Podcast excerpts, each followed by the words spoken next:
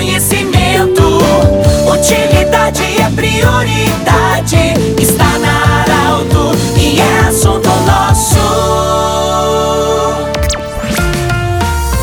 Saudação a você que nos acompanha em mais uma edição do Assunto Nosso. Unimed, Vale do Taquari, Vale do Rio Pardo, também Centro Regional de Otorrino, Laringologia e Cindy Lojas. Cindy Lojas lembra, compre no comércio local, valorize a economia do seu município. Bom, nós vamos ter aí o feriado de finados, é, o dia de todos os santos, e nós vamos falar hoje sobre o luto. Está conosco a psicóloga Marlisa Schwingel e ela vai falar conosco sobre esse sentimento, que ele existe, o luto existe, é, mas ele precisa ser amenizado para não causar uma doença. É, doutora Marlisa, primeiramente, bem-vinda. O que, que é o luto?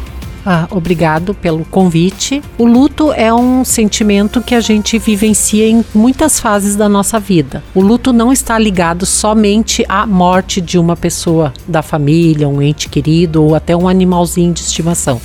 O luto é a perda de coisas que nos que têm vínculos emocionais e afetivos com a gente. Um emprego, um, uma, um carro que tu acidenta e tem uma perda, né? Que às vezes tu sente muito, ai meu carro, gostava dele.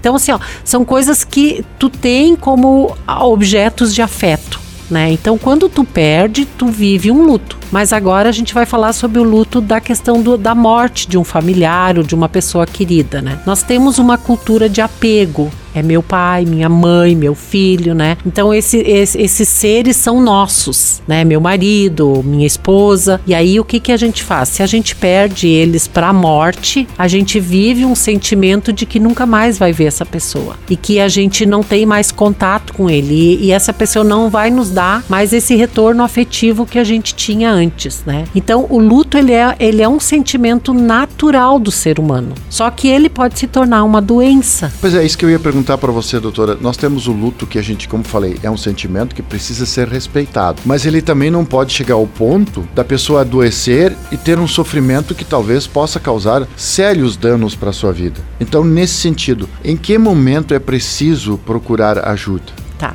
Eu vou começar lá no início. Por que, que a gente vai transformar um luto em doença em alguma pessoa? Eu, como um, um ser externo ao luto, uma pessoa que vai visitar um enlutado, primeiro, por que, que eu vou lá? O que, que, eu, que objetivo eu tenho? Eu quero consolar essa pessoa, eu tenho paciência para ouvir ela me contar pela 15 quinta vez a mesma história, né? Eu estou lá para só estar lá e ou eu estou lá para levar os meus problemas, eh, para levar as minhas questões para ela ou sobrecarregar ela num momento frágil, né? Então isso já começa por ali. Como eu vou ajudar essa pessoa a, a tratar essa, essa perda, né? Muitas vezes a gente ouve assim de familiares que, digamos, morre o marido né? E aí os filhos já querem se livrar de tudo que era do pai. Ai, vamos dar essas roupas, vamos dar os calçados, vamos dar tudo que era do pai. Calma, gente. Assim, ó, vamos deixar a, a mãe enlutada resolver isso, elaborar isso. Quando é que ela vai se desprender dessas coisas físicas ainda? Marlisa, tem, uma, tem um detalhe hoje, as, as empresas que trabalham com isso, na despedida, no sepultamento, cremações, enfim há um, um, um, momento, há uma evolução muito grande nesse momento da, da despedida que é muito dolorida sempre. É, isso tudo ajuda a fortalecer e a superar o luto também, esse momento, porque a gente percebia muitas vezes é, a pessoa já está de luto, já está extremamente sofrida e muitas vezes ainda palavras ou algum momento era colocado mais sofrimento ainda.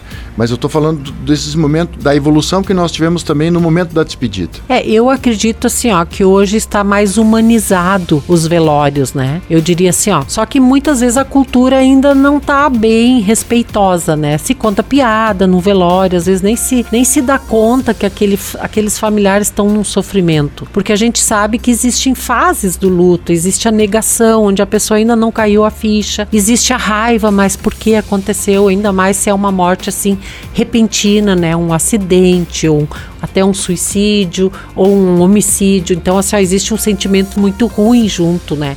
Então, hoje a, as empresas realmente fazem com que esse espaço seja um espaço mais tranquilo, mais bonito, mais agradável, para aliviar um pouco essas emoções. E, uma, e, e, inclusive, uma grande valorização da história de vida daquela pessoa que vai. Sim, e por isso que eu acho que os finados é um espaço importante. Eu considero os, os finados um período onde eu vou honrar os meus antepassados, né? Aquelas pessoas que já foram antes de mim, eu vou ao cemitério, eu posso levar uma flor, eu faço uma oração, eu penso nas coisas boas que aquela pessoa deixou para mim, porque eu acho que são esses os, são esses os bens e os benefícios que a gente tem o que os valores que a gente vai deixar próximo, né? Sim. É, doutora Marlise, nós teríamos muitas coisas para conversar, esse é um assunto muito interessante. A gente quando fala sobre isso, bom, não, não tem muita coisa para falar. Tem. Nós poderíamos falar horas sobre esse assunto. Do jeito que você sempre quis, esse programa vai estar em formato podcast em instantes na Arauto 957, também no Instagram da Arauto. Um grande abraço e até, o próximo, até a próxima edição do Assunto Nosso. Interesse da comunidade. Informação gerando conhecimento. Utilidade é prioridade.